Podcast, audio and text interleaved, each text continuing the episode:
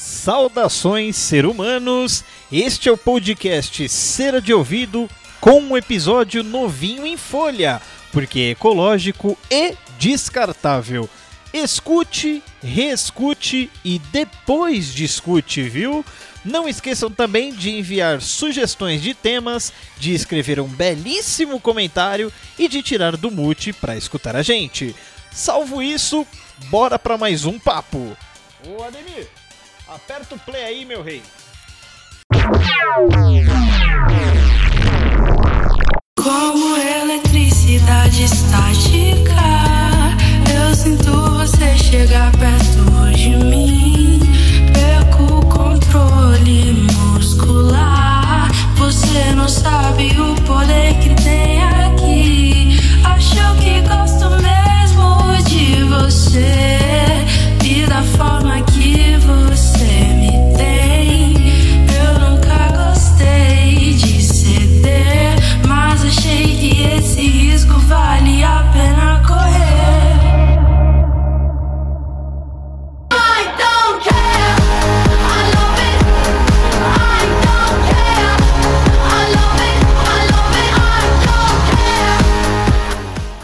Vou fazer igual o Renan no último episódio. Boa tarde, boa noite, bom dia. Sou do Contra e é isso aí. E mais um episódio lindo e maravilhoso do nosso podcast Cera de Ouvido. Quem tá falando com vocês é o Guilherme e aqui conosco temos o Diego. E aí, Diego? Opa, beleza, tropa, beleza, família, beleza, bom, bom. Turn down for weed. Beleza, bom, bom, bom, bom.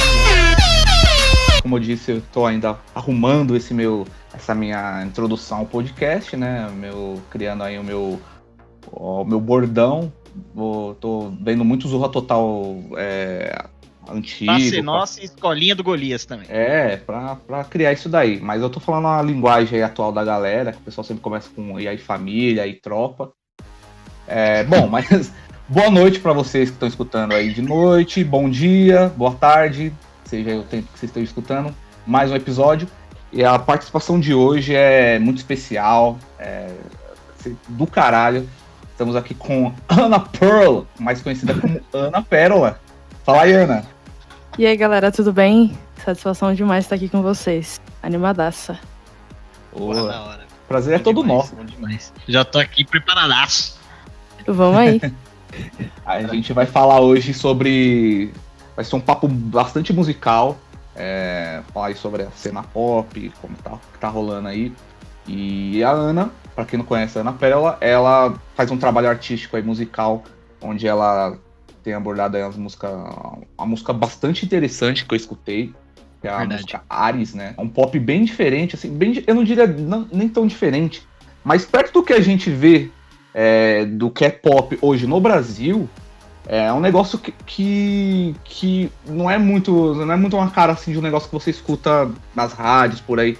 É, com cara de, de música brasileira. Parece realmente uma música bem feita, uma música com uma pegada gringa. A gente costuma falar, ah, é a música gringa e tal. Não que a música brasileira, é, menosprezando a música brasileira, mas ela tem a- aquela coisa que não é tão comum de a gente escutar no Brasil.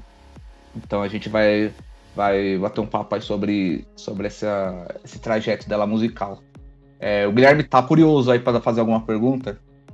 Não, é, o primeiro que eu gosto muito, cara, assim, sempre quando eu vejo algum um artista é, que vai fazer música aqui no Brasil, a primeira coisa que eu pergunto, assim, pra mim, né, é, você vai cantar em português? Antes de ouvir a, a, a introdução, eu leio ali e falo, putz, Ares, mas sei lá, às vezes pode estar cantando em inglês e tal. Uhum. E aí eu abri, escutei a música e quando começou a cantar em português já me deu um alívio. Porque, sério, me deu um alívio. Porque eu acho, eu acho que é importantíssimo a gente preservar a, essa, a, a nossa questão, né? A questão da nossa língua. Por mais que, Uhum. sei lá, principalmente no pop, a, a, a gente tem uma referência mais internacional. Quando a gente escuta em português, trazer toda aquela referência pra Uhum. cá já me dá um alívio e me deixa muito feliz. Então, quando eu escutei, eu falei, putz, já. confesso, assim, que, que já me ganhou. Até comentei ah, um pouquinho ah, antes aí que Hum. eu não, eu não conheço muito do, do cenário pop, mas quando eu escutei, é, me lembrou muito umas músicas também que um, um colega meu me manda. É, ele fala, Gui, escuta aí, vê o que, que você acha desse sampler, dessa batida. E me lembrou muito ah, o que ele me manda, então eu me acostumei, eu me senti, tipo, não me senti perdido. Eu me senti muito próximo. Então, cara, já gostaria de falar Ah, muito, Ana. Muito da hora, cara. Parabéns pelo Pô, trampo. Eu gostei demais, de verdade. Obrigadão, de verdade mesmo, tô lisonjeada. E Que isso? isso? que você falou, cara, só fazer uma adenda rapidão, essa é uma dificuldade Vai, vai lá. que o pop brasileiro tem, né, de encontrar, assim, a gente tem a nossa identidade, que é o funk entra na música pop brasileira, o... Cara, o sertanejo tá entrando, mas a gente tem essa... Eu sinto que essa busca constante pra tentar se igualar ao, ao que é o pop comercial estadunidense, europeu, Sim. tá ligado? E aí por isso que, que muitas vezes acaba caindo nesse conceito de puxar a letra pro inglês, de usar umas melodias que você já. Com certeza você deve ter alguma música na memória aí que você achou muito ruim, brasileira, em inglês, porque é essa tentativa falha de tentar se igualar ao que é feito fora. E é isso. Cara, é, é- é muito bom isso. Eu já, foi, foi, de novo, né? Me ganhou total, porque eu, eu achei sensacional. E, e, e- e a música, como o Diego comentou, que é diferente do que vem rolando no cenário pop. Quando a gente fala pop, que ah, você citou agora, né? Que entra aí o funk, o sertanejo e tudo. Que aí a gente tem que pensar. O que, é que na minha cabeça o pop é duas coisas diferentes, né? É, a música popularesca, né? Popular. E Uhum. o pop, né, sei lá, vamos querer dizer aí, vamos chutar a referência mais, talvez mais, mais óbvia. É um pop tipo Cyndi Lauper, Madonna, esse tipo de pop, Uhum, né? Um pop uhum. dançante, vai, vamos, vamos jogar assim. E, e, cara, olha, de verdade, é, é, eu não consigo nem colocar é, esse trabalho que você colocou aqui, sem puxar sardinha, viu? Primeira vez que eu tô falando com você. Mas é, ó, não dá pra gente colocar isso dentro da, da- de uma esfera do popularesco, porque isso aqui não é popularesco, entendeu? Não, não nem considere isso como popularesco. Passa, passa bem longe, você sente as importâncias, sabe? A, a Uhum. música tem um swingado que, cara, é, é um swingado que fazia tempo que eu, que eu não pegava pra ouvir. Claro, de novo, como eu não tô muito dentro do cenário, pode ter músicas assim, mas do jeito que eu escutei, fazia tempo que eu não via. Real, assim. Poxa, que legal, que legal que a gente conseguiu traduzir tudo isso aí nesse som. É uma música cheia de referência mesmo, a gente tem essa, a gente teve essa, esse cuidado para não para não tentar ir no, no, no que é óbvio, no que é confortável, que você sabe que vai acertar. É, e ao mesmo tempo a gente não quis abrir mão das nossas referências. Tô falando a gente porque essa música foi uma parceria com o meu produtor, com o Matheus, e ele, assim, diria que foi 50 50 50 a gente deu a vida nesse nessa faixa aí Eu ia perguntar exatamente isso. Falar, a gente, a gente falei, a gente, quem, quantas pessoas estão envolvidas nesse rolê? cara é, o Matheus ele é, é é uma história muito louca a gente se conheceu pela internet ele é de BH e a gente nós dois somos fãs dos mesmos artistas tipo se listar todos os artistas que eu sou fã ele também é fã e a gente se conheceu por causa de fã clube da internet, tá ligado? Aí, enfim, eu, eu não sei em que momento isso exatamente aconteceu, mas aconteceu em algum momento. Ele falou que tava, ele tá, falou que tava produzindo música. Eu falei, eu tenho esse som aqui que eu queria mandar pro Spotify, porque o Spotify ano passado abriu uma, um programa para mulheres que estavam começando na música. E você mandava a sua faixa e eles ouviam e selecionavam ou não pro projeto. Só que a faixa já tinha que estar pré-encaminhada, você não podia mandar uma coisa na minha boca, então eu pedi ajuda dele. E foi aí que surgiu o primeiro esboço de Ares. Foi, foi- Ele fez os primeiros beats só pra gente mandar pro Spotify. Spotify não curtiu, falou: Ó, obrigada, mas não. Você vai ficar de fora. E foi aí que a gente falou: Mano, beleza, foda-se, vamos, vamos trabalhar nesse som porque tem tudo pra ficar da hora. E aí a gente começou. e vem uma outra pergunta aqui, desculpa, eu tô falando muito que eu tô brisando aqui. E vai vindo cada coisa. Eu vi que assim, você lançou esse som, pelo menos aqui no, no Insta, seis semanas atrás. Uhum, Então, beleza, né? Um pouco mais de um mês. uhum. Mas o- o- a treta é. Se aí teve esse não do Spotify aí, seus vacilão! E. e quanto tempo você ficou trabalhando nessa música? Porque, igual você falou, né? Veio esse programa do, do, do Spotify e, tipo, não sei se foi já muito rápido. Ah, vamos mandar, tem data e tal. Aí depois você recebeu o nosso falou: não, vamos parar. E Vamos, sei lá, refazer essa música ou colocar diferente, trabalhar mais em cima dela para lançar ela completa, né? Da, Como eu Uhum. posso dizer, independente, né? Quanto tempo Uhum. você ficou nessa, nesse rolê? A letra eu escrevi em 2016, então é um trabalho assim de, de formiguinha, tá ligado? Sim.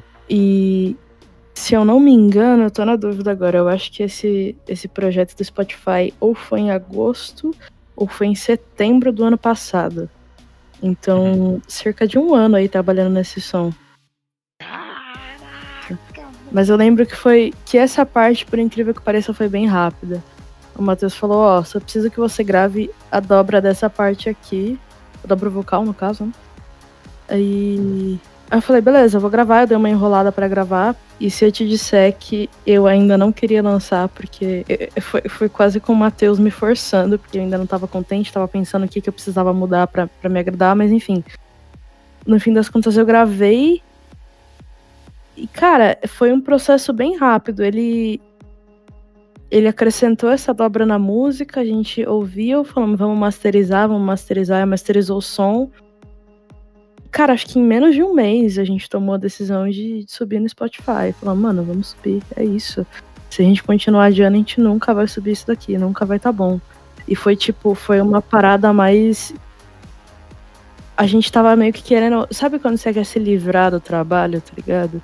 Tipo, não é que eu queria me livrar da música, eu queria, tipo, lançar logo, tá ligado? Eu queria entregar pro mundo, eu queria uh, concretizar isso. Então, essa fase final foi uma fase bem corrida. A gente correu pra masterizar é, depois de, de gravar esses últimos ajustes. E, mano, a gente mandou em, em julho, 14 de julho, pra distribuidora e, e, mano, é isso. Tá ligado? É, poucas. Poucas. Se pensasse muito, ia, a gente ia dar pra trás, tá ligado? Ia achar. Ah, a gente podia mexer aqui, ou a gente podia chamar fulano pra acrescentar alguma coisa ali. Ia ficar postergando e não ia sair. A gente teve. Nós dois tivemos que tomar essa atitude de falar, mano, é agora ou nunca, tá ligado? E foi. A gente sempre tem essa neura de o trabalho, ele tá pronto, mas pensa que poderia ter ficado melhor, mas assim, me impressionou quando você falou. Eu, eu imaginava, será que ela fez tudo sozinha? O que. Com, Foi, com o resultado que hoje você vê é, em artistas ultra consolidados aí na cena pop, que ele acho que ele só vai pra colocar a voz, no máximo. E aí tá É. envolvido 50 nego numa música. Lança um Uhum. single, tem. Você vê lá, é. Não sei como. Eu não sei mais basicamente onde você vai ler lá a ficha técnica de uma música, você vê 50 maluco fazendo a música. E a galera agora tá tentando dar um jeito de burlar isso daí, de tentar diminuir o número de compositores e produtores por causa do Grammy, né? Um dos requisitos pra você ganhar um Grammy é a quantidade de pessoas envolvidas. Se tem 40 pessoas pra compor uma música de quatro versos, é. É, É, patético. É patético. Alguma coisa tá acontecendo, né? Pois é. Eu gostaria de saber também, fazer uma pergunta para Ana, é, quais seriam as suas, as suas inspirações, a sua, a sua influência musical, pelo menos assim, é, se tratando do, do que você está trabalhando hoje, você fez é, a música Alice, acredito que esteja trabalhando em, novas, em novos projetos futuros, mas eu queria saber mais ou menos aí, pra você falar quais as suas influências musicais, é, em geral. Cara, apesar do meu som ser pop, eu gosto muito de rock. Eu cresci ouvindo rock, eu cresci ouvindo Pearl Jam, CPM 22, Alice in Chains, Smashing Pumpkins e Smashing Pumpkins e eu ainda carrego um pouco disso. A minha banda favorita é o Paramore. É, então, sutilmente, no- sei lá, no meu jeito de cantar, no meu jeito de escrever, eu vou carregar essas referências. Bring Me The Horizon eu também gosto bastante. E pra, especificamente para Ares, a gente procurou umas referências R&B. Então, Daniel Caesar, é, a, a própria Beyoncé, o próprio o último álbum da Rihanna, o Anti. Uma- Esse disco é. Esse, não, é perfeito, tem nem o que falar. Tem nem o que falar. E eu tava ouvindo bastante rap nessa época. Tava ouvindo. Tava ouvindo rap gringo e rap brasileiro. Eu Sim, gosto bastante do Emicida. É, de gringo eu tava ouvindo bastante Caribe, Nicki Minaj. E, e muito do Alipa, por incrível que pareça. Acho que o mais pop, pop mainstream, assim, pop farofa, acho que era do Alipa. Ainda é Ah, do Alipa, eu tô. Esse último álbum da Dua Lipa tá demais, eu não tenho, tenho palavras pra descrever o Future Nostalgia. A Dua Lipa é uma das artistas que tá bombando muito na cena pop, pelo que eu, pelo que eu Uhum. vejo. Acaba sempre- não tem como, a gente sempre acaba escutando uma ou outra música dela. Uhum. É, mas ela ainda se mantém com hits que não, que não é uma música tanto faz, eu vejo assim, pelo menos. É óbvio que ela é mais uma das artistas pop endinheiradas que fazem as músicas é, que a- a- acredito que às vezes nem é ela que escreve e tal, mas Uhum. que ainda assim não é um negócio muito, sei lá, que, eu- que hoje eu tô vendo. Assim, na música pop eu vejo dois lados. A maioria das mulheres, elas, elas, elas cantam ali o pop, né? A maioria, e o- os artistas homens, eles entram mais pra fazer o, o featuring de rap. Eu não vejo, eu não, sei lá, eu vejo pouco homem que tá fazendo música pop. Acho que são poucos, mas é realmente. Ah, cara, tem uma galerinha aí. Tem o, o Justin Bieber voltou agora, ele lançou o álbum Voltou mesmo. fim do ano passado, lançou uma música, acho que semana passada também, mas é uma música gospel. Tem o, o Harry Styles, então. é, é difícil, sei lá, o Harry Styles, no- ele, ele sempre vai ser pop, né, porque ele era do One Direction, mas o som dele é um pop com um rock, não sei dizer, um rock mais comercial, mas é, eu entendo o que você quer dizer. Eu entendo o que você quer dizer. E, e você falou, você falou dessa questão de, de, de, de composição, se eu não me engano, esse CD da. Esse CD da. que a gente comentou da. da oh meu Deus, da Rihanna, foi praticamente tudo dela, né? Letra. É, né? foi bem. As letras, né? Letra. Por isso que é um trabalho. É diferente, né? Uhum, Foi é bem muito reduzido. diferente. Você vê que não tem aquela, aquela coisa obrigatória de ter que ter de 10 músicas, tem que ter 8 clipes. Você vê que é diferente, né? Uhum. A pegada, o CD, a forma como ele foi tocado, que foi produzido. É, é uma diferença gritante. Por isso que esse CD, quando você citou, eu falei, putz, esse CD é, é embaçado. Chegou no, É. chegou no outro nível. E é por isso que esse CD não chegou, o, né, o álbum, as músicas não chegou com a mesma. Não chegou. o mesmo alcance. Eu, eu fiquei sabendo depois, até porque eu sigo ela no Instagram, eu fiquei sabendo porque eu sigo ela, mas se não fosse, não sei muito bem não. É, e vários artistas. É, a própria Beyoncé, né, cara? O Lemonade dela foi um Isso álbum... que eu ia falar também, ela fez um que foi ela, né? Nossa, é. E tem o outro que ela fez com Jay-Z lá, eu esqueci o nome do álbum, mas é mais recente. Mas é, são pessoas que estão em outro momento da carreira, né? A, a Rihanna, a Beyoncé, a Lady Gaga, elas, tão, elas chegaram num patamar que elas não precisam mais brigar pela posição número um da Billboard, tá ligado? Elas se consolidaram. O que eu acho foda é, tipo, ver uma mina de 17 anos, como, tá, como foi a Billie Eilish, lançar um álbum que ela fez com o irmão dela e fazer a rapa no Grammy. E o álbum ser bom, tá ligado? E, Exato. e- e bombar, nossa, isso me impressiona, me impressiona demais, cara.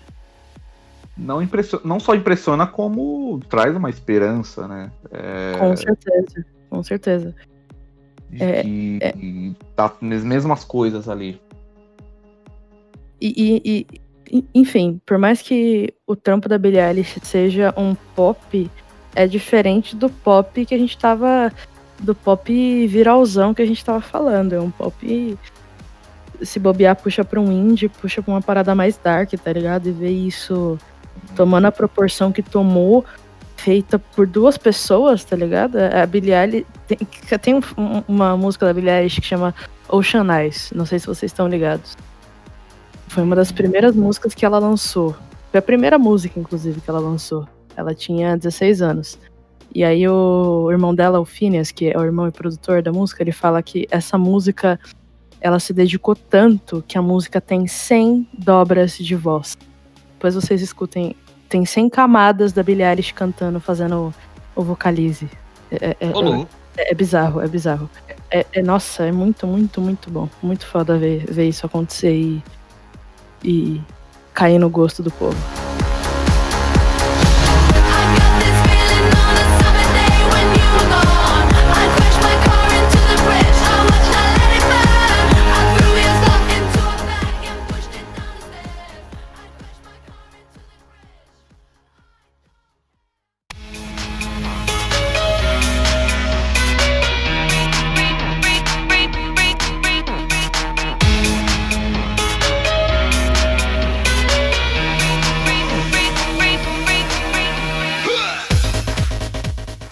Música pop nacional, hoje, ela é calcada em, em- em as letras serem.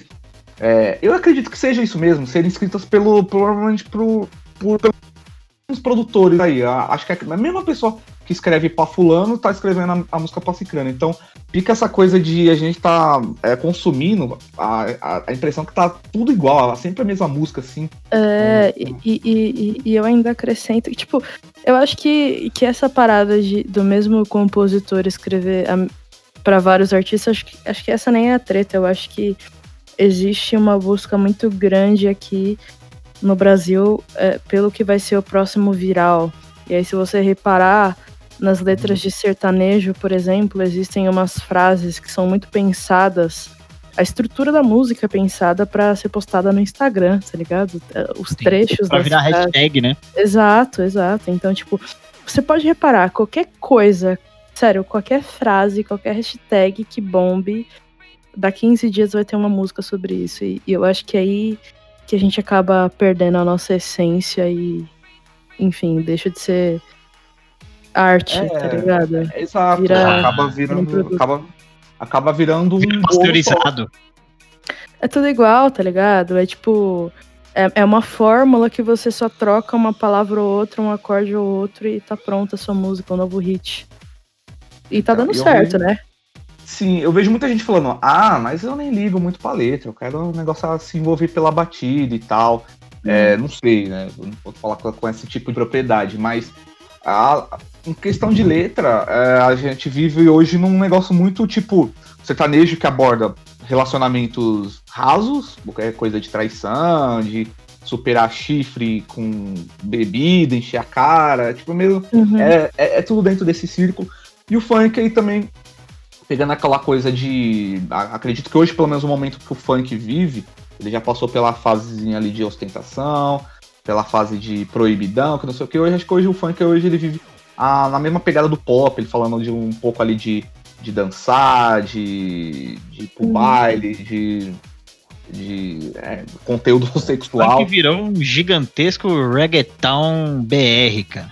Estranho isso daí. É, Então, essa mistura é até um assunto também que eu ia, que eu ia. que até a Ana também falou, que vão pegar pelo que tá no momento. O, a música, ela tá. A música pop brasileira, ela tá, ela tá pegando vários ganchos de outras coisas que estão bombando. Então, acredito que para tudo virar, meio que virar uma, como se fosse uma comunidade da música pop, é, sempre, sempre houve essa coisa de parcerias, mas hoje é num nível muito num nível muito gigante. Hoje você vê um artista muito, um artista X fazendo uma, uma parceria com um artista Y de umas coisas às vezes um pouco distante assim, musicalmente falando, mas que se integram e aí isso vai e aí acaba criando uma teia musical. A música latina hoje, ou pelo menos que eu vejo a música pop internacional, é, pelo menos aí uns três anos já, a música latina ela tá vivendo, eu vejo dessa forma, tá vivendo uma ascensão muito grande. Então, é, desde aí da época que veio Despacito, Exatamente. acho que, acho que a grande referência é Despacito. Então tá tendo essa coisa da música, daquela música latino-americana, com o, o- principalmente né, o reggaeton. Ah, o- o- os americanos, os artistas americanos também estão indo nessa onda, pegando, pegando carona nisso.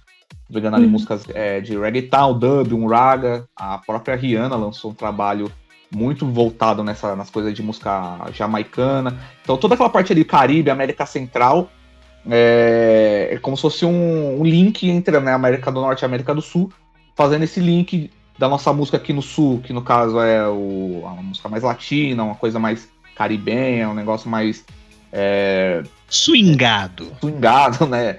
Com... E o funk também entrou- pegou isso, e aí a música americana, o pop americana também né, fez esse link. Então hoje você vê artista daqui fazendo música com rapper americano lá, tipo, num Uhum. negócio, uma mistura meio doida. E eu acho que um dos melhores exemplos dessa ascensão do reggaeton e do funk é o, o boom de Despacito. Despacito, claro, já estava bem grande antes disso, mas o remix que fizeram com o Justin Bieber ajudou muito. E a mesma coisa com a música Mi Gente, do J Balvin, que teve remix com a Beyoncé. Teve um feat com a Beyoncé, então... Acho Vai pra foi- outro nível, né? é, não, é, é- é estratosférico. E teve o próprio. Eu esqueci o nome do cara agora. Um MC brasileiro que, que fizeram um remix do Bumbum Tantan. Ah, Um monte de Fiote. também. Foi Fiote, pode crer. Fizeram uma parte de remix com os gringos lá e, enfim. Tá todo mundo amarradaço no, no funk e no reggaeton. Então, é exatamente isso. Então, a, tudo a, a gente denomina ali é, é, reggaeton, funk e tal, tem isso mesmo, mas é tudo, no meio- é tudo no meio pop. Então, Uhum.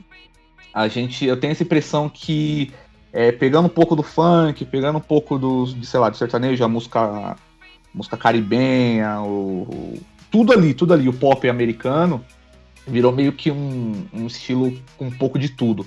Acho que quem tem esse tipo de visão de, de pegar tudo ali, é, opa, vamos usar, a nossa receita é usar tudo que tem ali, é o Black Eyed Peas. O Will.i.am, ele tem essa, é, ele sempre é visionário do que a música ali do tempo, da época específica tá bombando, pra ele tentar fazer um, um meio que um- uma Tá reciclada a naquilo. onda, né? E isso, dar uma reciclada e, e- e surfar na onda. Tanto que eu tava escutando as músicas do, E do nem Black tanto Eyed mais Peas. como artista, né? Mais como produtor, né? Sim, tá, produzi- sim. tá produzindo os caras, né? Sim. As músicas do Black Eyed Peas estão, tipo, muito assim. A Black Eyed Peas agora sem a Ferg, né? Então eu tava escutando, cara, as músicas do Black Eyed Peas. Ele tá surfando, eu vi na, na cara que ele tá surfando, nessa mesma pegada de músicas é, reggaeton, assim, principalmente. Então, Eu acho que o pop, o pop global, assim, não fazendo a distinção, distinção de países como a gente estava fazendo anteriormente, eu acho que o pop, ele sempre. Ele tem suas fases que ele bebe de um gênero específico. No Brasil isso fica mais evidente. A gente teve a época que o pop bebia muito do hip hop, no começo do, do- no fim dos anos 90, no começo dos anos 2000. Aí começou uma misturinha com rock ali, tipo Marjorie Chiano, Luca, essa galera que, que puxavam um acústico. Nossa, você lembrou bem da louca, é verdade. Então, te- teve, essa- teve essa fase, aí tem. Passou pelo. Abertura de malhação. Sim, o Charlie Brown Jr., né? Teve seu Sim. pico pop, enfim. E, e acho que em todas essas fases, acho que agora a gente tá vivendo a mais rica, que tem uma galera bebendo do funk, tem o reggaeton, tem o. Eu não diria que o K-pop acrescenta tanto de forma sonora, acho que ele é uma mistura de, de tudo isso, mas existe essa mistura e e, e agora acho que tá voltando isso, de misturar com hip hop, misturar com funk, misturar com reggaeton. E essa parada de ter muito clipe, cara, tem muito clipe mesmo. A indústria tá todo vapor. Toda semana sai pelo menos 30 clipes de, de artistas, tá ligado? Pessoas que a gente às vezes nem nunca ouviu falar, tipo eu, tá ligado? Então, assim. É, é a consequência da, da, da internet, de, de- você facilitar a produção das coisas. Eu consegui produzir a minha música sem nunca ter encontrado o Matheus pessoalmente, tá ligado? verdade. É de isso, Minas, mano. Pode crer. Ele é pode de crer. Minas. pega- Falar, falar que vocês citaram essas, essas influências do reggaeton e do funk no pop global, mas a gente não pode deixar passar também o que foi o K-pop, o que é o K-pop. O que o K-pop Uhum. tá fazendo no cenário da música, cara, você amando, você odiando, você já ouviu alguma música que você gostou com uma influência do K-pop. Tá absurdo. E E. Cara, é uma parada. Eu não sei É explicar. um nível louco, né? É, É um nível é louco do nada, né? indústria- é uma indústria de dedo louco. maluca, tá ligado? Eu acho muito louvável a. Você não, falou indústria, já me, já me remete a alguma outra pergunta que eu vou fazer pra você. Mas Hum. segue aí, Diego. Não, não, é só um adendo também. A, a não diria nem só a indústria, mas a cultura pop eh, coreana, eles criaram uma identidade cultural tão forte que tomou, que, que tomou o mundo, né? Uhum. É, porque a gente tava falando aqui, né? A América como todo, os Estados Unidos é, é, um, é, um- é uma coisa própria ali deles, né? a música pop. Mas o pop coreano é um negócio, eu vejo que é um negócio muito próprio. Parece que eles cresceram com as próprias pernas. E como eu disse, não só da música, o pop, né? Mas no, no cinema, o Parasita aí ganhando o Oscar. é, no- eles têm novela, eles têm séries. Então é, é aquela coisa, aquela cultura de, de, sei lá, mais de 100 anos que o Hollywood e a música americana construiu, que hoje é muito consolidada, o pop, o, o pop, né, a, a cultura coreana tá fazendo isso agora. Eu acho que é muito louvável. O Brasil, ele tenta, ele tá, tenta essa, ter esse tipo de identidade, mas ele não tem, ele não tem como ele não ser americanizado, querer a todo custo ter um que- querer ser americano, ter, pegar alguma coisa de querer ser americano, mas ao mesmo tempo colocar brasilidade no negócio. Então, às vezes, a música acaba caindo nessa armadilha de, de não ter identidade nenhuma no final das contas. Mas é, é basicamente isso que eu ia falar. É, é muito louco isso que a gente tá falando, assim, por exemplo, em relação à indústria, é, em relação a. De repente tá todo mundo ouvindo, de repente é um sucesso absurdo e tudo. Isso também envolve muito da cultura de cada país, do que aquele país assiste, né? Do que aquele país escuta. Porque, meu, se, se o K-pop não se atrevesse a entrar também no mercado americano, é, com, a, com a pegada de mercado americano, talvez a gente nem conhecesse o K-pop. Cara, mas Eu é... acredito que não. Porque É, eu- quando ia chegar, por exemplo, eu digo, né? Quando ia chegar isso pra cá? Claro que, pô, a internet é um outro universo, né? Um outro tipo de pesquisa e tudo. É, é, realmente a gente consegue se conectar mais, mais fácil. Mas em, em outros, a- além disso, eu ach, acharia muito difícil chegar e bombar como está bombando hoje, assim, de, sabe, camiseta, mochila, pingente, tudo, tudo a nível mercado absurdo. E, e aí eu me, me lembro, assim, sobre essa questão da, da, da, da pasteurização da fábrica, né? Como a gente citou ali também, dos caras que escrevem a- as letras, né? E o, e o cantor só, só vai lá e fala assim: ah, não, esse aqui vai ficar legal com a voz de X e a gente vai ganhar dinheiro. Ah, não, esse aqui vamos gravar com X pessoa que vai ser melhor. E aí eles fazem toda essa distribuição, a gente sabe como é que é, porque já até passou na TV. É, você, Ana, Eu. como artista, Hum. trabalhou quase um ano na música. É, essa questão de se vender ao mercado é um, é, é um tiro no pé. O que talvez seria mais gratificante nesse, nesse nosso trabalho, né? A, a gente ficar feliz com ele, né? Ou ficar, sei lá, trilionário. Eu fico pensando assim, de repente, na, na Lady Gaga, por exemplo. Eu sempre lembro Uhum. ela ali quando ela lançou o Monster, né? E depois ela teve um outro que tem Alejandro, eu esqueci o nome do outro disco dela lá. Então, assim, com músicas pop, assim, bem batidas, normal, né? Claro, com a excentricidade dela, dos clipes e tudo. É, mas, de repente, quando ela gravou aquele CD com Tony Bennett, que é um baita disco, ninguém deu bola. Mas, Uhum. sei lá, quando você escuta, você parece que fala assim, nossa, cara, era isso que ela queria fazer. Mas ela não Uhum. podia, tá ligado? Uhum. E aí, e aí eu fico pensando exatamente nisso. Principalmente aí, nesse sentido artístico da coisa. Esse seu cenário, esse cenário, seu cenário não, desculpa, esse cenário te deixa preocupada, triste, ou você como artista só tá produzindo a sua arte e você vai fazer do jeito que você quer, você lança a hora que você quer e tudo mais. Eu acho que existem dois tipos de artista. Existe o artista que nunca se preocupou com fama e popularidade. E eu acho que esse cara é o cara que tem mais paz no coração. E tem o segundo tipo que, que assim, que, é o que eu me encaixo, que é o artista que sempre soube o que queria fazer e, e mais do que isso, que tem o sonho de ser reconhecido por isso. Eu acho que isso é, é, é- é uma armadilha, cara, porque é nessa que muita gente se Perde, né? entrega, tá ligado? Se vende. É- é- é- são incontáveis os artistas que deixam sua essência de lado pra satisfazer desejos de gravadoras e produtores, mas enfim, você já assinou o, o contrato com o diabo, não tem muito o que fazer.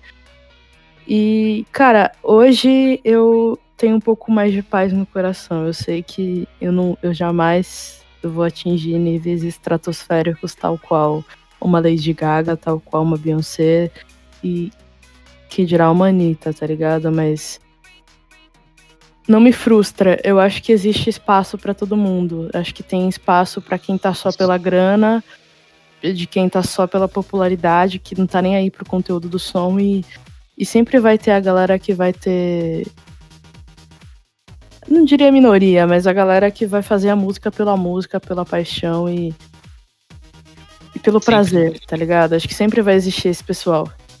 E, e Como- como o underground sobrevive sempre, né? é isso, é isso, sempre.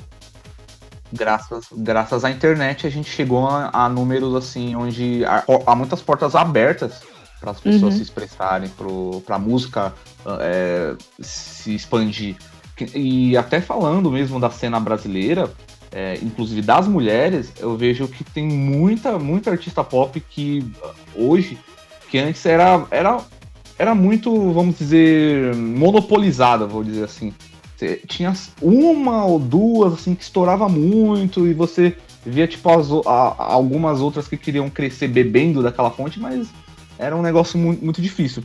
Mas hoje você vê uma diversidade, tipo, cara, inclusive com projeção internacional, a Isa, a Anitta, não tem não- nem como não falar da Anitta, é, Pablo Vittar, a Ludmilla, a Glória Groove, Uhum. é, então, tipo, e outras, assim, que hoje a Lesha, enfim, muitas outras a- a- artistas que estão tendo essa projeção internacional, mas que você vê essa. E vai surgindo, vai surgindo outras.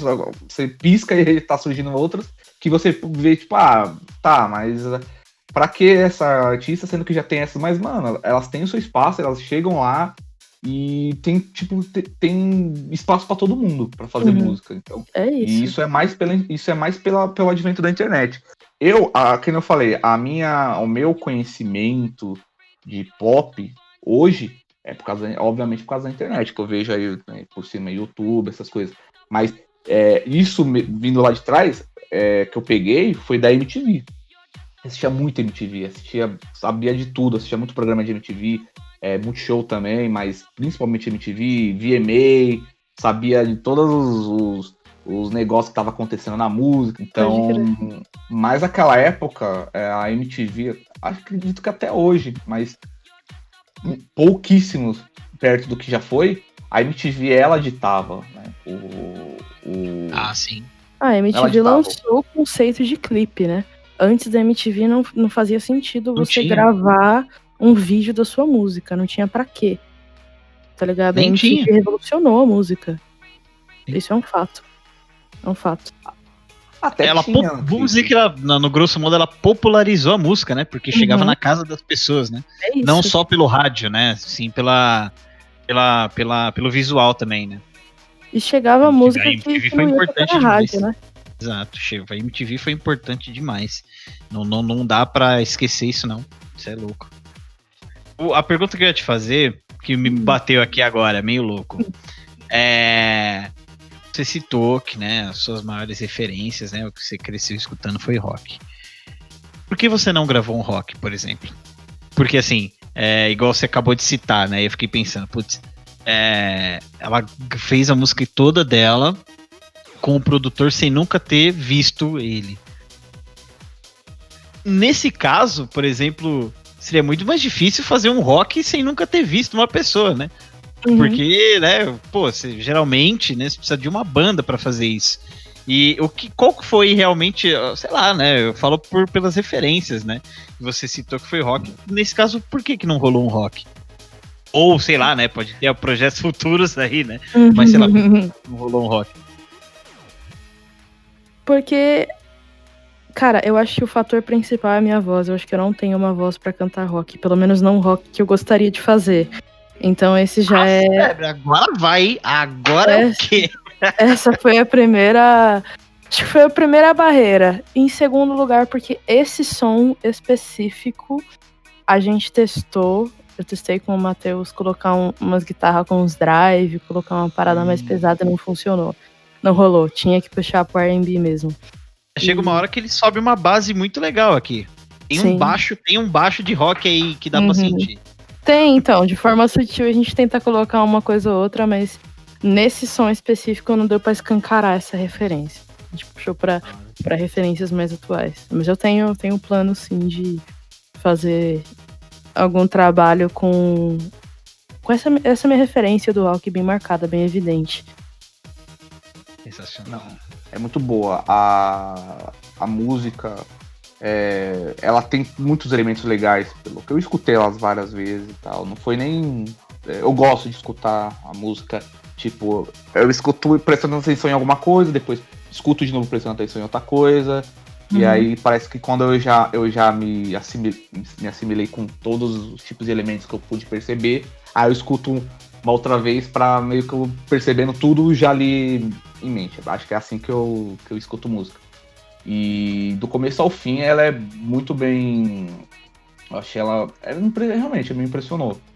E, e eu sei que tem, não, não só você, tem outras pessoas que têm esse tipo de abordagem, esse, esse tipo de, de qualidade, essa- esse tipo de cuidado com a música. Mas que infelizmente não, não chega. Não chega no ouvido de todo mundo. Populariza, né? Ah, É, não, não populariza porque é, hoje a gente vive um negócio do fast food musical. A, a sua letra, ela, ela não é complexa, mas pros, pro, pro padrão atual, é, a pessoa ela é obrigada a pensar. Ela escuta, Uhum. vai escutar a sua letra, ela vai ser obrigada a pensar, a interpretar o que você está dizendo, o, concordo o pano de o pano de fundo, o, o background ali da, da sua música, por, que, por como ela se inspirou, o que, o que fez ela escrever aquela música e tal, que ela tava sentindo. Não é simplesmente, cara, você vai escutar a música, ah, é, enche- terminei o namoro, enchi a cara, é, aí senti saudade, a pessoa, a pessoa é, ele me traiu, aí eu liguei lá. É coisa que você, tipo, é óbvio. A, a Uhum. letra, ela é explícita. Ela não Nossa, tem sim. nenhum. Ela não Ela é tem fácil, uma. né? Ela não Sim, tem ela uma, tem- uma poética, ela não tem a poética, né?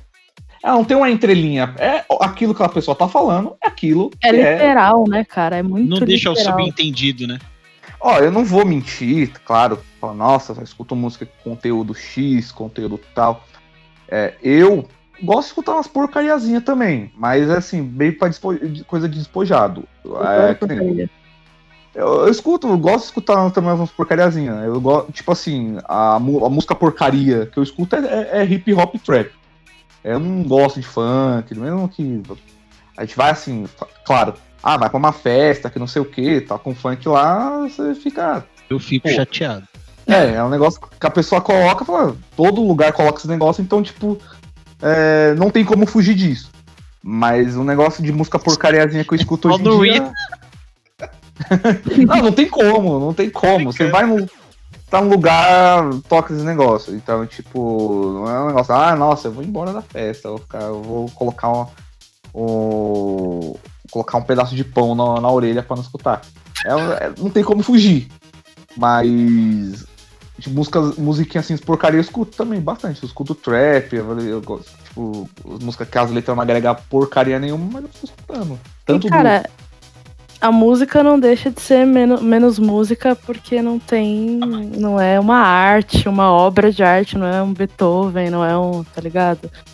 Existe da mesma forma que existe filme podre, que é só pra fazer a gente rir, pra fazer a gente dar risada, pra, pra esquecer alguma coisa, a música tá aí pra mesma Trashão. finalidade. É. Tem momento pra Engraçado. tudo. É isso. Ah, exato. Então, é, especificamente também falando, ah, a música é isso, cagar a regra. É, tem música que, obviamente, momentos que é, quero escutar a música pra. seja pro objetivo que for, sei lá, tô fazendo alguma, alguma coisa que eu tô, tô desenhando, por exemplo, escutar umas músicas é, que me inspiram, enfim. Mas às vezes, tipo, sei lá, tá no busão, tá andando aí na rua, fazendo uma caminhada, às vezes eu gosto de escutar umas músicas porcariazinhas. Só pra. Só pra passar o tempo rapidão ali. é, tirar, tirar, tirar uma onda. Então eu- o meu o meu leque musical assim, pegar, sei lá, um Spotify meu, um- ou até mesmo eu sou da, da- eu ainda sou da época que, que eu baixo música e armazeno aqui no computador, vai ver quase que de tudo. Praticamente de tudo.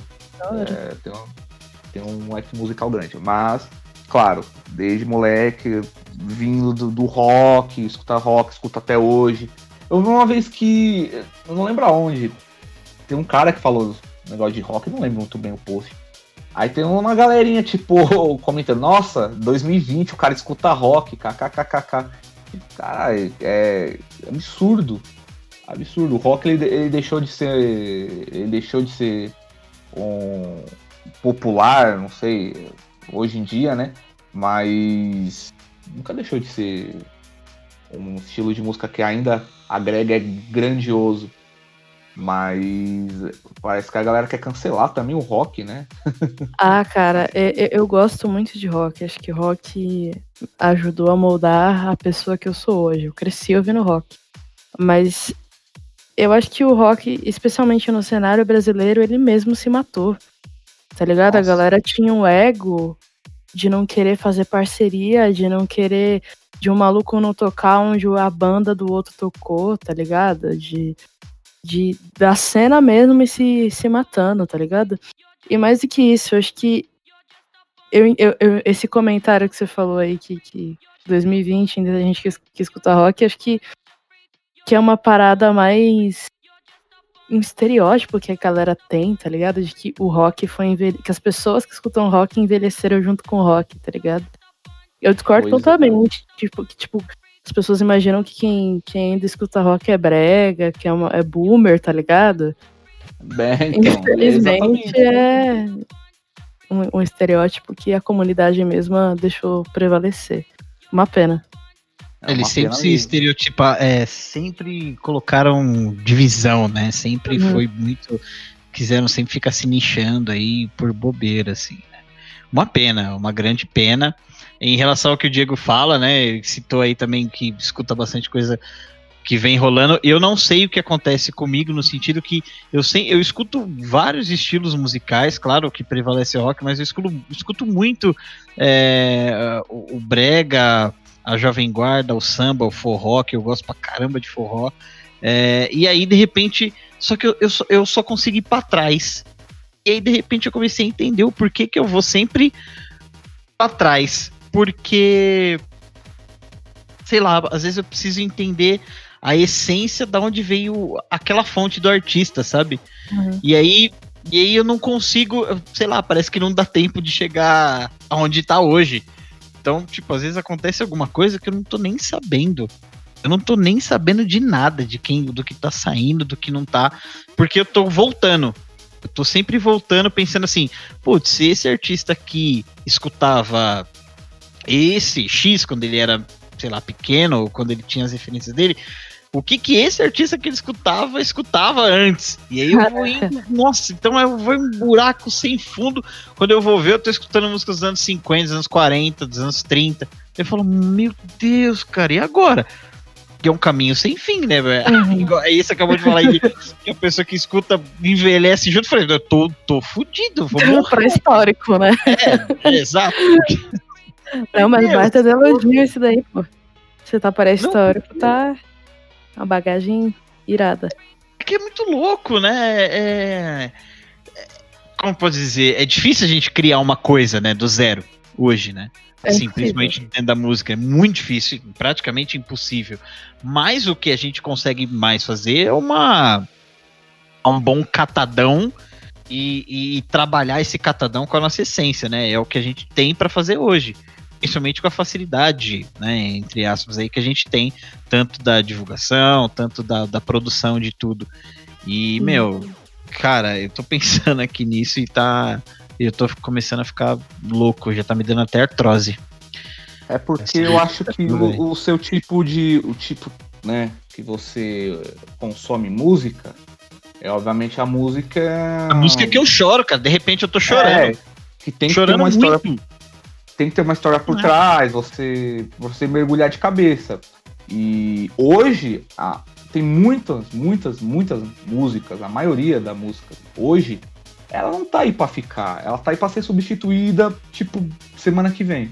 A música que tá bombando hoje, semana que vem não tá mais. Então, com- como você vai. É assim, né? O seu tipo de, de consumir música, como que você vai acompanhar isso? Sendo que você quer se apegar à música, você tem apego pela música. É, e aí você É, escuta tem um- ape- apego. O meu apego reflete na coleção de disco, né? É um apego. Exato. E aí você vai escutar. Como você vai escutar um negócio hoje, é, querendo se apegar, sendo que semana que vem já, já era. Não é mais aquela. Aí você, pô, mas deixa eu. Deixa eu pegar pra mim ela. Não, sei, não já larga, não te pertence mais.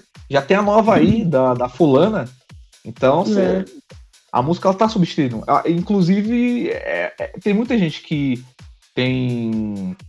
Tem a, a- Isso não é, obviamente, a regra, né? Mas tem as, as ferramentas de streaming, Spotify, essas coisas, porque geralmente é pra ficar escutando as músicas que tá ali tocando, porque ela vai ser substituída, então a pessoa ela, ela vai meio que na onda, a deixa a onda levar lá, do que, do que o próprio aplicativo tá, tá indicando pra ela. E aí, com você isso não vai funcionar mesmo. É comigo, eu, eu, eu, eu acho que eu consigo ainda manusear desse jeito. A música é, que eu guardo pra mim é a música de hoje, essas porcarias que eu escuto, tipo, que eu sei que, que eu não vou guardar, eu- vai vir a outra aí e tal, eu nem lembro mais dela, então eu consigo ter essas duas percepções. Eu, eu, o que você disse, você anda lá, você, você anda cada vez mais pra trás das músicas, né? E eu fico dando um pulo lá e cá, tipo, viajando. E, e eu, e eu acho que o caso que mais me surpreendeu foi o Thiago York, quando ele lançou o Troco Likes, porque o álbum Troco Likes, ele é um álbum muito bem escrito. Muito bem escrito, eu acho, acho de letras riquíssimas. E até agora eu não consigo entender o porquê que esse álbum viralizou do jeito que viralizou. tem artistas é, que tem uma, uma, uma- um perto aí do que, do que tem no cenário musical, que tem um- uma coisa diferente, que, que tipo, é, é o mínimo pra mim. É o mínimo pra você fazer música. Tipo, tem um negócio que você que faz, que ouse você a pensar, que te traga um sentimento, é, entendeu? Que desperta algum tipo de sentimento. Dentro desses, desses artistas mais recentes, é o caso que eu mais gosto de citar, assim, que foi é, a banda Terno Rei. Cara, Uhum. essa banda é absurdamente incrível em todos os sentidos. Apesar que, claro, putz, né, o vocalista lá é, ah, tem ali, faz parte da família do Almir Sater e tudo, mas ah, a banda é interessantíssima, né, que aí entra essa questão de letras, de, de músicas que são tocadas, não é um som assim que você fala, putz, é comercial pra caramba, não, é o som da proposta dos caras, é, são CDs diferentes, que têm propostas diferentes, e isso que é o que é o legal. E, e o que me veio na cabeça agora, falando da letra de Ares, né? É, tem uma música, eu sou meio, meio velho, tem uma música do, do Fred Nascimento, que ele é um cara que fazia o violão ali nos shows da Legião, e ele escreveu muita música na época, tinha uma banda que chamava Rosa Púrpura nos anos 80. E ele escreveu uma música que se chama Libra. E essa música ele escreveu pensando na Gal Costa, pra Gal Costa gravar e tudo mais. E quem gravou foi a Marina, depois a Marina Lima. Depois você pode, pode procurar aí, chama Libra o nome da música. E aí me veio a questão, né? Ele fez essa música pensando no signo da outra pessoa.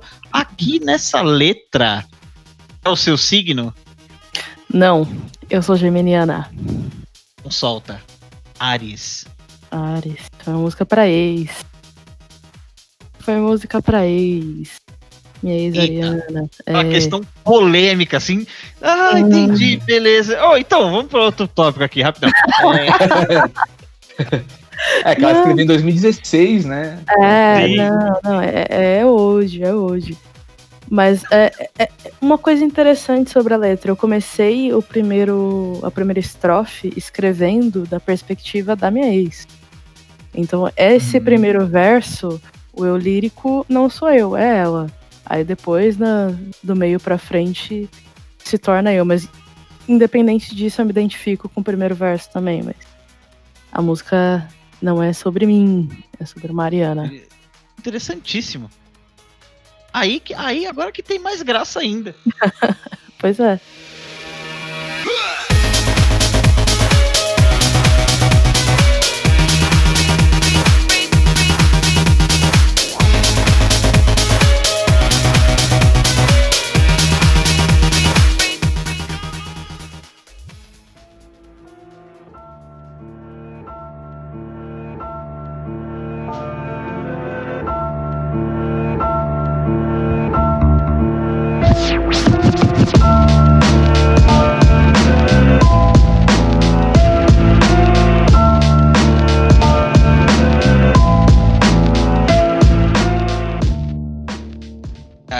Minha auto-pergunta é de outro assunto aqui. Então não sei se a gente vai parar de falar de música, que tem uma outra fita que eu quero falar aqui. Eita. Não, cara, meu, sério. Sério. Eu vi aqui que. Você pega aqui um, um- um- Como eu posso dizer? Eu tenho colecionismo de disco e aparentemente você tem colecionismo de tênis, de sneakers. Pois cara. Meu, é, pois é, eu sou a famosa sneakerhead.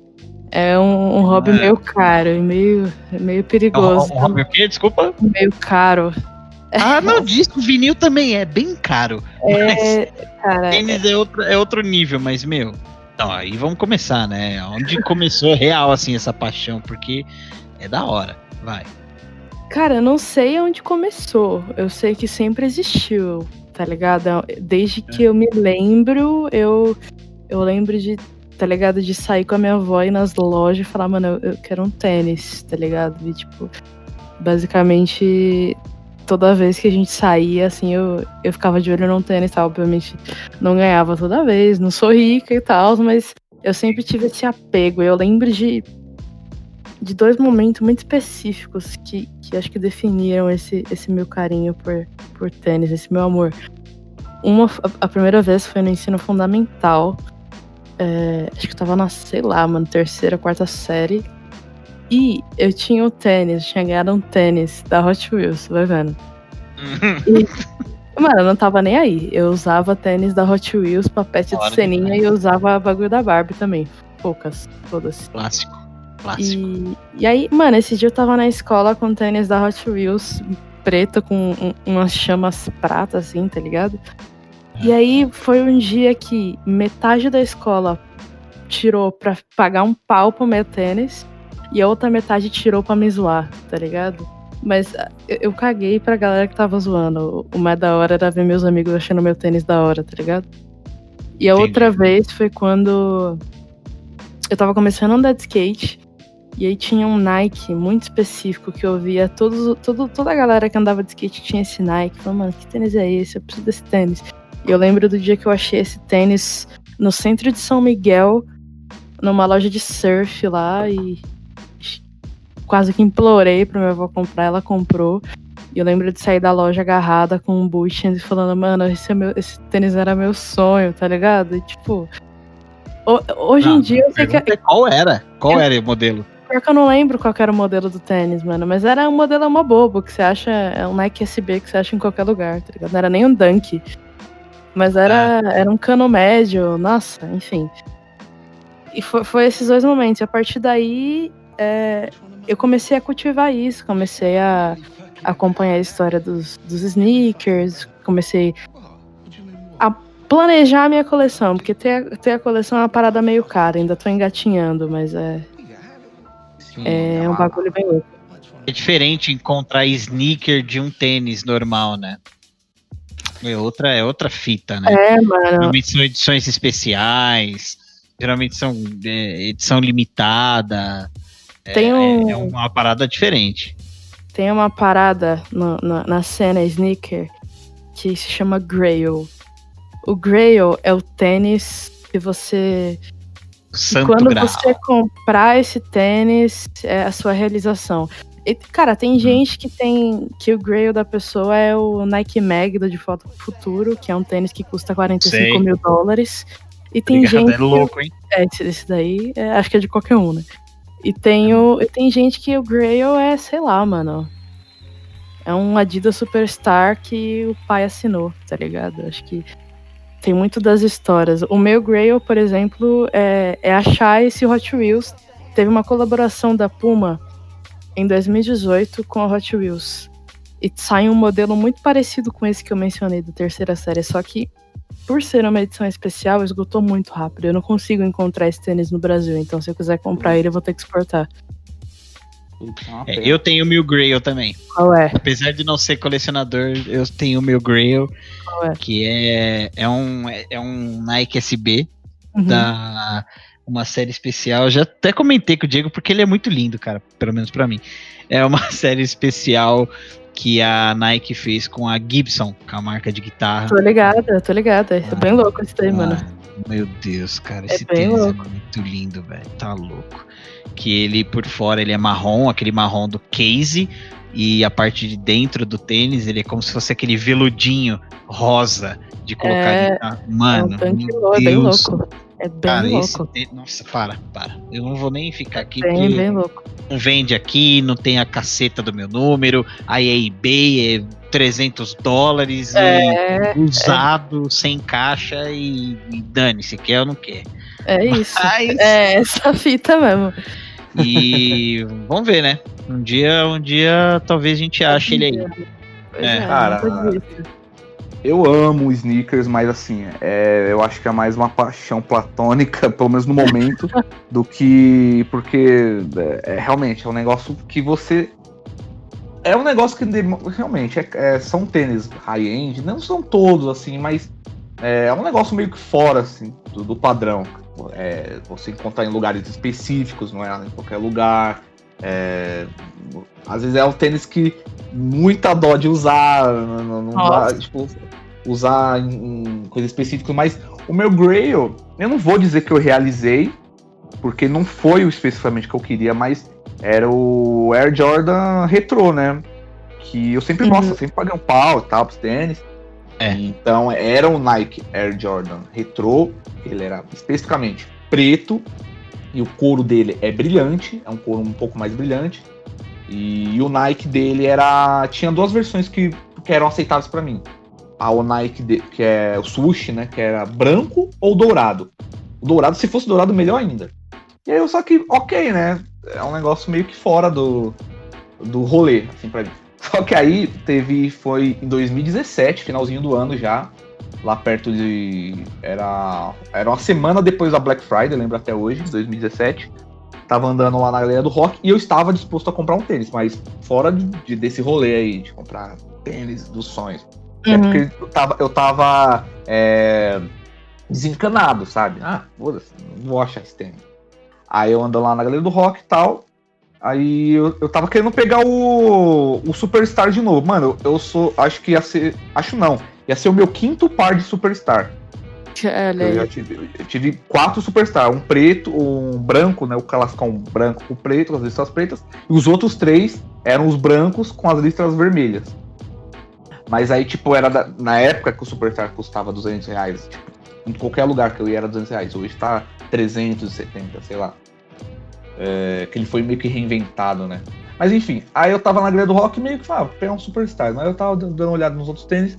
Aí eu me permiti ir no, no, sub, no subsolo lá, né? O, o- Olha aí. onde, onde é a. Você tá ligado? Ali é o. onde- Da hora. ali é os sneakers mesmo. Aí tem a loja lá da. Puta, pior que eu acho que é da. Aquela lojinha famosinha lá, que tem um macaquinho A na. Kings? A Kings. Kings, isso. É. Aí tem uma parte ali da Kings, ali embaixo, que é só Nike, é só Nike. Tipo, eu, eu achava que inclusive era a loja da Nike, mas é a da Kings. Só que, tipo, é uma divisão ali da Kings que é só Nike, não tem outra coisa além de Nike lá. E aí é, é só, só os sneakers muito exclusivão, assim, de Nike que tinha lá. Não sei se ainda tem essa loja, inclusive, apesar da pandemia, fechou praticamente tudo lá na Galeria do Rock, nem sei se existe. Se vai existir futuramente essa loja. Aí eu passando assim, meu, sabe quando você, tipo, seu olho foca naquilo, seu olho foca. A loja tem trocentos par, meu seu olho pum, deu foco ali, aquela luzinha divina, assim. Era o Nike, o Air Olha. Jordan retrô ali, do jeito que eu queria. Aí eu, mano, não acredito. Aí eu fui lá e. Esse tênis aqui, quanto tá? Aí, ele, mano, eu vou ver aqui direitinho, mas como tá na Black Friday, a gente tá com o precinho da hora aqui. Tava 700 reais. Aí, Nossa, você pagou retail ainda, você é louco, Sim. mano. Ele, ele falou, ele falou, dependendo aqui, eu vejo aqui, se pá, acho que é o único par, acho que dá, a gente dá um desconto se você fizer dinheiro à vista. Eu falei, mano, eu tinha esse dinheiro, mas eu não tava pretendendo gastar isso com tênis. Mas eu falei, cara, é hoje ou nunca. É isso, mano. Aí eu falei É. pra ele, mano, é esse, é esse tênis. Vê lá, vê lá sendo o meu tamanho. Não tinha, era um número a menos. Eu, eu até aceitaria se fosse um número a mais, que aí uma folguinha é melhor do que apertado, né? Mas, mano, o cara, não, experimenta aí, vai, vai que serve. Mas realmente tava, tava incomodando e aí não tinha meu número. Aí eu, puta que pariu, não acredito. Aí o cara, ah, vou, eu vou ver lá na outra loja de tal, mano. O cara foi na puta que pariu. Eu fiquei acho que meia hora lá, sentado, na, na moral, esperando lá o cara chegar. Aí o cara veio com esse que eu tenho hoje, só que ele falou, ah, mano, não temos. A gente não tem esse modelo que você tem lá, que, né, que você especificamente viu. Que ele era exatamente como eu, eu imaginei, o preto, com couro né, brilhante, assim, né? É, e o Nike swoosh da- dele lá, no caso, era o branco. Aí a gente tem esse, que no caso ele é o couro normal mesmo, né? Fosco. Todo preto, o tênis todo preto, Nike preto também. É, e a sola é branca, né? Sendo que esse aí era a, era a sola vermelha. Ah, Aí eu falei, putz, mano, no mesmo preço, ele é, esse aqui tá um pouco mais barato, tá 600. Aí eu fiquei tipo, mano, fiquei decepcionado, mas falei, ah, vai, vai, vai, Dá uma vai. tristeza, né, mano? É. Mas pelo menos assim, eu tenho ele até hoje, tênis sensacional. Usei duas vezes, tá ligado? Ah, usei dó, bastante, usei bastante, usei bastante, É, usei três, muito. né? Uh, usei mais, duas, uh, três. Três e meio, dormi com ele. Ah, Mas eu, eu, eu acho muito foda a cultura sneakers. Eu achei, eu achei aqui o Gibson, hein? 325 dólares. Ah, preço ok. ah, acho que é, É. falso, hein, mano. Não, é, tá no eBay usado. Puta puta tênis. Hum, Ah, então, eu Trem novo não acha nem a pau. Ó, e tem, tem um aqui um- de 5 pau. E tem um aqui de 5 mil. tem um, um- um site chamado. Cara, esqueci o porra do nome do site agora. Aqui, ó, mil dólares. Tem um que tá por mil é um que é, é StockX, que é um site exclusivo para revenda de sneakers. Qualquer tênis que você pensar, que você fala, mano, eu nunca mais vou achar esse tênis, você vai achar lá. E, e nesse site você escolhe a condição, se você quer comprar novo, se você quer comprar usado, você escolhe o seu tamanho. Só que. É, eu- eu- eu entrei no site, mas já saí porque faz mal pra minha não, saúde. é, é, pra não ficar triste, né? É, Cara, é uma parada Sim. que eu evito. Sem mal. É. Pra vocês terem ideia, tem uma vez que, gente- que eu fui com a minha namorada no, no shopping, antes do trabalho, a gente foi no shopping. Mano, vamos entrar no shopping, vamos comer alguma coisa. Mas assim, a gente só vai entrar e vai comer. Beleza, a gente Uhum. entrou no shopping. Ela falou, vamos entrar naquela loja ali? A loja ali era Artwalk. A gente entrou. Ah, Corte seco, uma hora depois, cada uma saindo com um par de tênis e ninguém comeu nada. Foi embora cada uma com um par de tênis pra casa. É, é nesse nível, tá ligado? É nesse nível. tênis é foda, não. É, é di- di- igual é disco pra mim também é a mesma coisa, cara. Quando você acha assim um disco, você fala, meu, não tem como. Eu tenho que pegar hoje. Porque se eu não pegar hoje, não vou achar. Eu nunca mais, né? Não vou achar de novo do, do jeito que tá, na condição que tá e pelo preço que tá. Você não acha, é isso mesmo. É o que o Diego falou, que a, que a Ana também comentou, meu, não tem como. Você olha e fala, meu, se eu não pegar hoje, já era. Nunca mais. Já é. esse, esse tipo de desespero. Assim, tem, tem muitas pessoas que a gente fala, cara, uma pessoa gasta 300 conto na balada, que não sei o que, talvez não faça sentido pra gente, né? Mas, tipo, tênis, é, eu, sou uma, eu sou uma pessoa assim que, é claro, eu não gosto de ficar andando com roupa de marca, que não sei o que, que às vezes o, o mesmo algodão que você paga numa Supreme, você compra na, na Caedu, tá ligado? Com um preço tipo uns mil e, mil e um por cento mais fala. barato. É. Ma- Mas tem coisas que tem essa parada. Eu acho que tênis é um negócio à parte, que realmente é sneakers, né? É um negócio mais à parte, assim, que realmente tem essa parada de, de do custo, não ser só pelo material, pela mão de obra, mas pelo por toda essa parada mesmo cultural. É claro que tem coisas que é, acredito que eu mesmo ganhando bem, tem coisas que eu não eu, eu teria o bom senso que eu, ah, acho que eu não gastaria. Sei lá, um- tem tênis assim que é foda, um Easy, assim, um, uma galera que, que pira agora nesse- nos Cactus Jack do, do Travis. assim. esse, esse, esse, esse tênis aí, qualquer coisa que você for tentar comprar Travis Scott aí, pode ficar tranquilo que é no mínimo 3 mil reais. É, No mínimo, no mínimo. É, o Travis Scott eu acho que hoje é um novo Rei Midas, né, mano? O cara, tudo que ele tá fazendo. É, obviamente, é, a- as grandes empresas, sabendo disso, eles colocam o cara como garoto propaganda. Hoje o cara tá. lançou, acho que não sei se foi os, é, lanche, mas ele lançou uns molhos no McDonald's. que, tipo, mano, fal- faltou é, é, no, no menu, no cardápio, esses lanches do, do Travis Scott, tá ligado? Ah, Ele mas ele tem fez uma collab. Foi uma collab que era tipo, era uma camiseta, o uniforme do McDonald's, aí tinha uma almofada em formato de nuggets, tinha o combo do Travis Scott, que era um lanche, é, um hambúrguer, uma batata e um refrigerante lá. E a galera foi a loucura, mano. Comprando o uniforme do McDonald's e, e- e um Big Mac, tá ligado? Exato. e é o hype. Teve, teve muito restaurante que faltou esse lanche, mano. Uhum. A demanda não deu. Aí, tipo, o cara, tudo que ele toca, assim, é num nível estratosférico. Mas, assim, os tênis, ah, os Cactus Jack, pelo menos, não vou, não vou falar todos os modelos, assim, a maioria não, não me agradou muito, não. Cara, tem. Na, na cena, a gente tem, tem um termo que chama Hype Beast. Hype Beast é o cara que ele não tá nem aí pra nada, ele só quer comprar o bagulho porque é trending, tá ligado? É a galera que, que tá trajado de Supreme da cabeça aos pés, tá ligado? É patético, é patético. Eu tenho. Eu tenho. Acho que, eu acho que ser o sneaker acho que seria uma das únicas coisas que eu teria, tipo, mano. Eu diria, assim, gastar até uns dinheiros desnecessários. Seria com sneakers. Ah, eu, já, com. eu já gastei um dinheiro que não precisava em tênis, mano. Esse ano eu já comprei, ó. Pera aí. Um, dois, três, quatro, cinco, seis. Seis tênis. Caraca, eu já tive. Eu já tive um número assim, só que, obviamente, de uns tênis mais, mais simples. Mas o que eu tô mirando até hoje, assim, que é o tênis que, tipo, sei lá, já faz cinco anos que essa porra saiu, é o NMD, o R1 especificamente. Ah, é bem louco. né? É, ele saiu, assim, mas ele deve ser muito confortável. E eu acho que até, até hoje eu quero comprar ele, apesar que ele saiu, tipo, muito já de linha. Ah, mas dá pra achar ainda. Dá pra achar, tem uma galera. Tá. Mas tô ligado.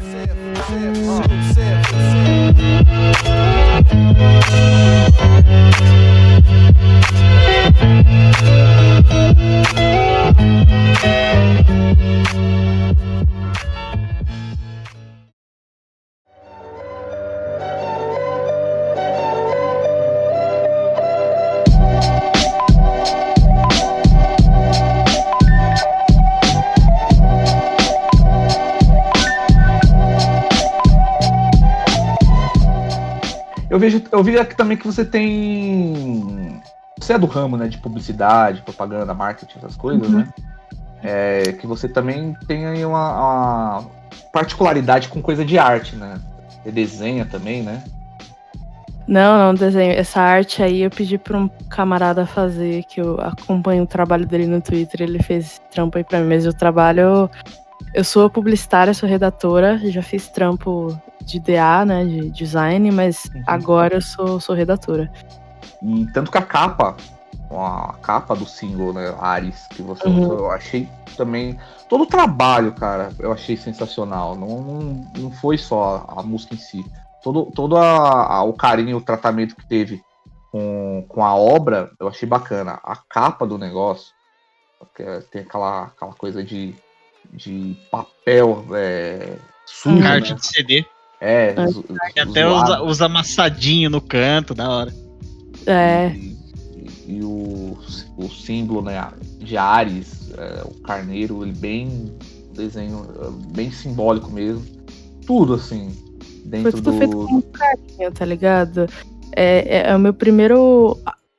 É uma parada que eu sonho há muitos anos e é a primeira vez que, que eu consigo efetivamente fazer, tá ligado? Tipo, eu não sonhei em lançar minha música ano passado, em 2016 ou em 2014. É uma parada que eu sonho desde que, que eu comecei a, a me dar conta de quem eu era, tá ligado? Tipo, Uhum. é, e o Matheus a mesma fita. Então é um sonho de longa data e que a gente conseguiu botar, jogar pro mundo e a gente deu o nosso melhor, tá ligado? O, o- máximo de atenção e o máximo de cuidado em todos os detalhes, desde a capa do bagulho até a captação da minha voz.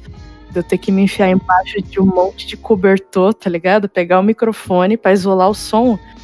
Pegava uma parte do cobertor e cantava dentro do cobertor no calor dos infernos, bicho.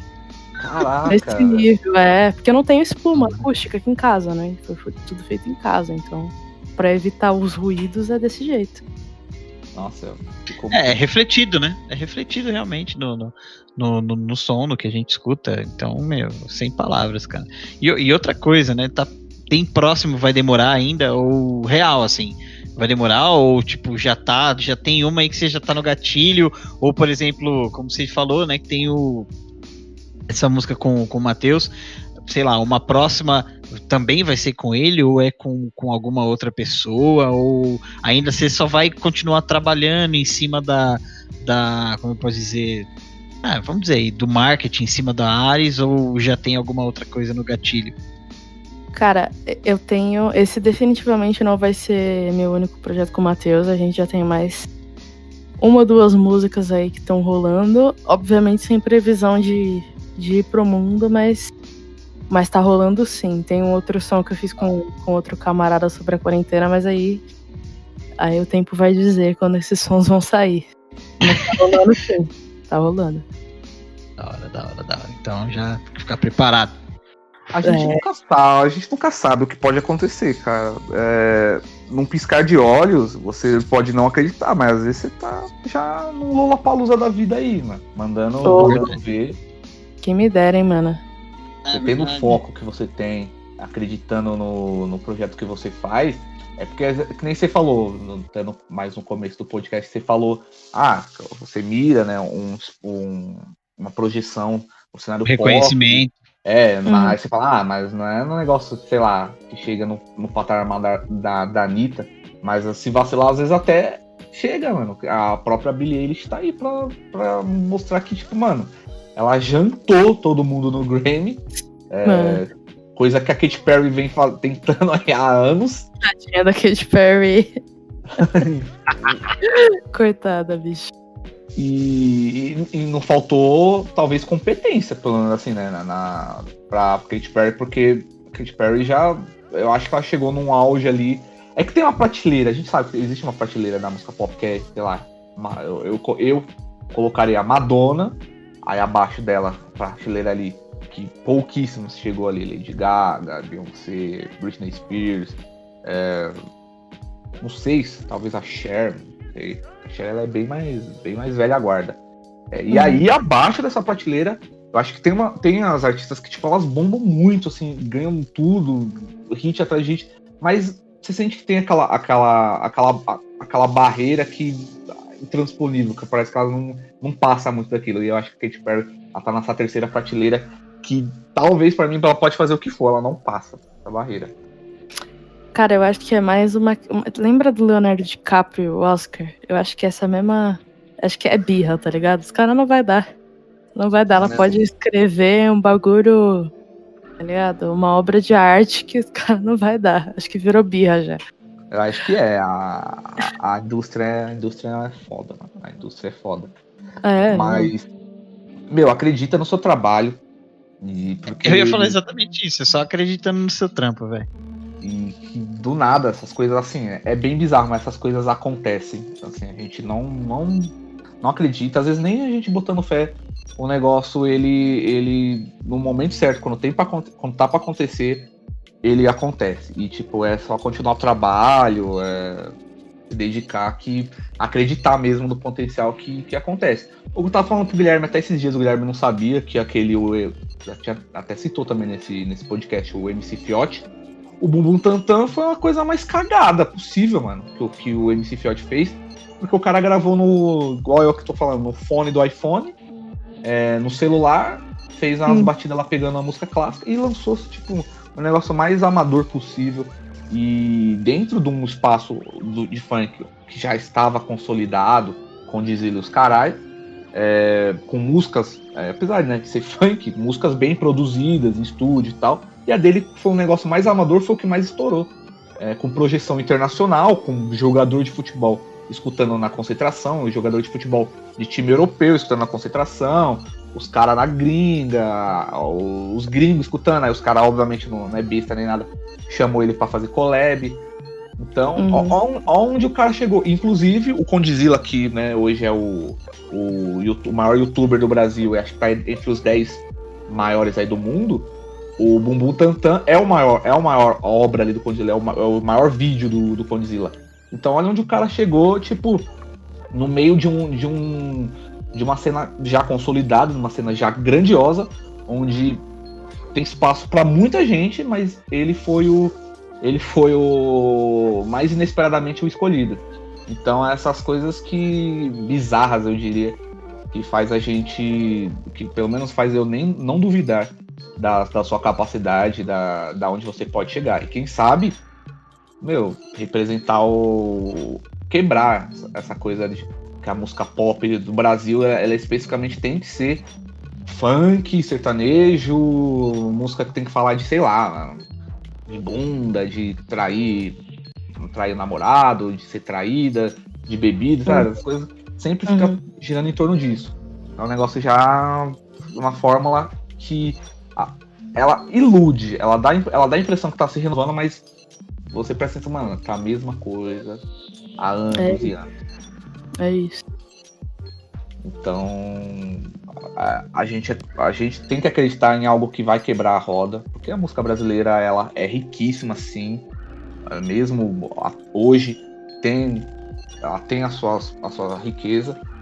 E, mano, e com certeza vai alguém aí vai, vai notar o trabalho e, e levar pra frente. Então, mano, acredita que o negócio acontece quando você menos imagina. Tomara, É isso. cara. Obrigadão, gente, pelas Se palavras. for contar, se for contar aqui pela gente, pode ficar tranquila, que aqui é... agora vai. Tem um lugarzinho na playlist de vocês já? Eu já salvei no Deezer, já tá salvo. Não sei se dá pra você ver, mas é, favoritei desde a primeira vez que eu escutei. No, no... Aliás, desde a primeira vez que eu escutei, não. Desde a primeira vez que eu escutei no Deezer, né? Que a primeira vez eu escutei no, no Spotify. Mas enfim, é, é detalhe. Mas favoritado, favoritado. Aí sim, pô. Valeu. Então é isso. É isso. eu- pelo menos eu tenho pra falar e bastante sucesso que faça e converta isso em shows aí. Ô, tomara, hein? É. Tomara. É. Vocês vão ter um VIP se rolar, hein? Pode parar. Agora. Vou até, vou até separar meu tênis novo. Tô brincando. Hoje, hoje você usa, agora você usa. Só que Hoje eu vou dormir de tênis, igual você, Diego. É a, é a meia vez. Eu durmo de tênis. Maravilhoso. E aí, Guilherme, tem mais alguma, uma- alguma pergunta? Cara, pra mim já tá super tranquilo, já deu pra conversar assim sobre tudo que eu tinha dúvida. Eu fiquei mais quieto realmente porque eu gosto de ouvir, de entender esse cenário. Então agora é a hora do quê? E ouvir todas as referências que foram citadas aqui. E pra mim, cara, foi um papo extremamente construtivo dentro do, do meu universo. Quando eu, eu digo assim, nesse sentido do meu universo, porque às vezes eu me sinto realmente meio perdido. Porque eu não escuto rádio. Eu já não escuto rádio. Já começa por aí, já não escuto rádio. É, e aí, quando eu, como eu tinha comentado que eu só vou pra trás, de repente, quando eu começo a escutar tudo que vocês estão falando, fico, mano, onde eu moro? Mano, será que eu tô na, na órbita terrestre, tá ligado? E aí, e aí é bom. Então, isso é muito bom. Porque, querendo ou não, igual, igual aquele, eh, o, o- exemplo que eu citei, né? Eu citei o exemplo da Marina, uma música lançada em 84, que também fala de signo, que tem uma letra que fala ali também do, do, do- como eu posso dizer, de características, né? Da- de uma pessoa, e aí é isso que eu usei. Então, o- às vezes é importante também eu ir para trás, porque eu também, sei lá, eu consigo puxar alguma referência de alguma coisa e isso me ajuda muito. Então, por exemplo, foi essa, essa ligação que eu consegui fazer. Então, querendo ou não, é um, um leque que cada vez vai se abrindo. E isso é importante pra caramba, meu. Não só, é, é, como posso dizer, pra você como pessoa se enturmar, mas até mesmo em questão de repertório, pra você ter o que Total. falar também. Então, é, foi super válido, foi super construtivo. Pra mim tá ótimo, cara. Eu gostei muito. E espero também, claro, que você tenha gostado aí de conversar com a gente, ter participado desse episódio. Total, satisfação total ser recebida Ah. por vocês neste espaço maravilhoso, um papo demais, são gente finíssimas e feliz demais pelo, pela oportunidade que vocês deram aqui, pelo espacinho para eu poder falar do meu som e a gente trocar esse papo e essas referências. Massa demais. Demais. Sensacional. E aí a gente vai colocar um trecho da, da música. A não ser que o. Tipo, lá aparece lá o YouTube. Ah, o YouTube dá flag na, na música porque direitos autorais. Aí- A gente é processado por ela. Mas não, calma. Mas, não- mas Meu não foi. Cara, o, vi- o lyric vídeo que eu subi tomou, tomou flag, mas aí a, a distribuidora falou que eu não posso. Olha as ideias. O meu canal não pode é, se mon- monetizar a minha música. Eles que têm que monetizar, porque tem que passar pelo, pelo crivo deles, tá ligado? Enfim, no fim das contas é só pra eles comerem a porcentagem deles. É lógico, Som. né? Pois é. Bizarrésimo. Mas a gente vai colocar dentro do que. Não é- Não, não é, não é bizarrésimo, não. É businessarrésimo. É isso. É isso. Aí você tem Ah. uma sacada genial. Eu, eu vou deixar um trechinho aí pra galera escutar, acompanhar. Ana Pérola Ares.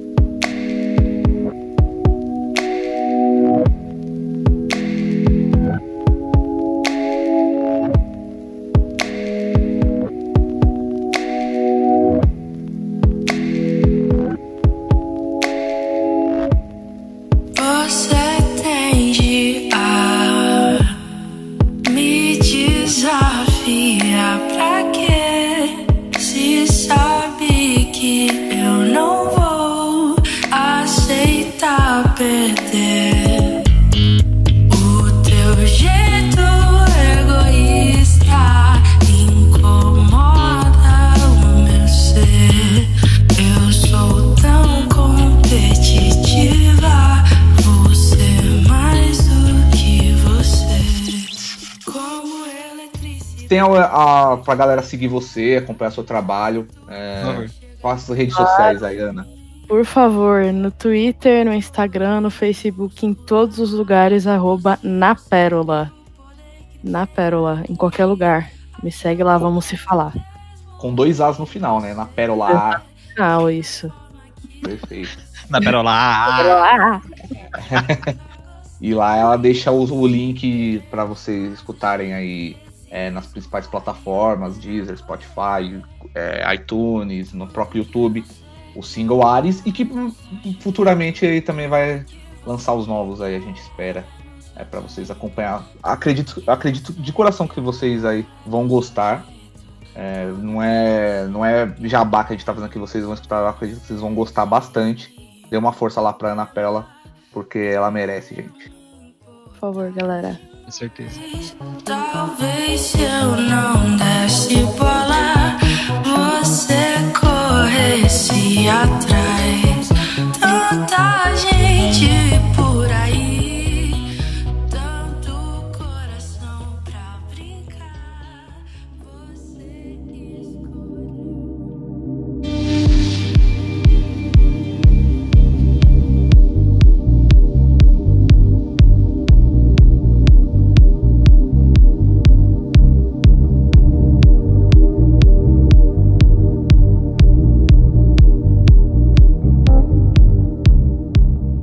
encerramos nosso rolê maravilhoso aí com mais um episódio com do nosso podcast Cera de Ouvido, com a participação espetacular zérrima da Ana Pérola. E fechou por aqui. Tá, até mais, galera. Falou! Adeus.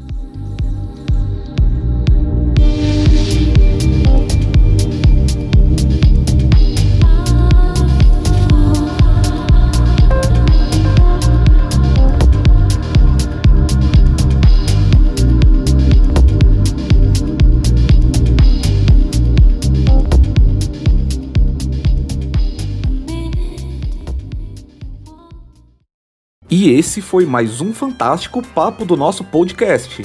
Agradecemos a todos que escutaram até este derradeiro minuto. E não se esqueçam de nos seguir no Instagram, pod.cera. Para nos ouvir em outras plataformas, Spotify, Deezer, Google Podcasts e Overcast para quem é usuário de iPhone, entre outras plataformas, é só buscar por Cera de Ouvido Podcast que você encontra a gente. Siga também o Guilherme no Instagram, arroba bitenca.gui, com dois T's e dois Is. E eu, arroba Diego Carlos Ferreira. No mais, um afago no hipocampo e até a próxima!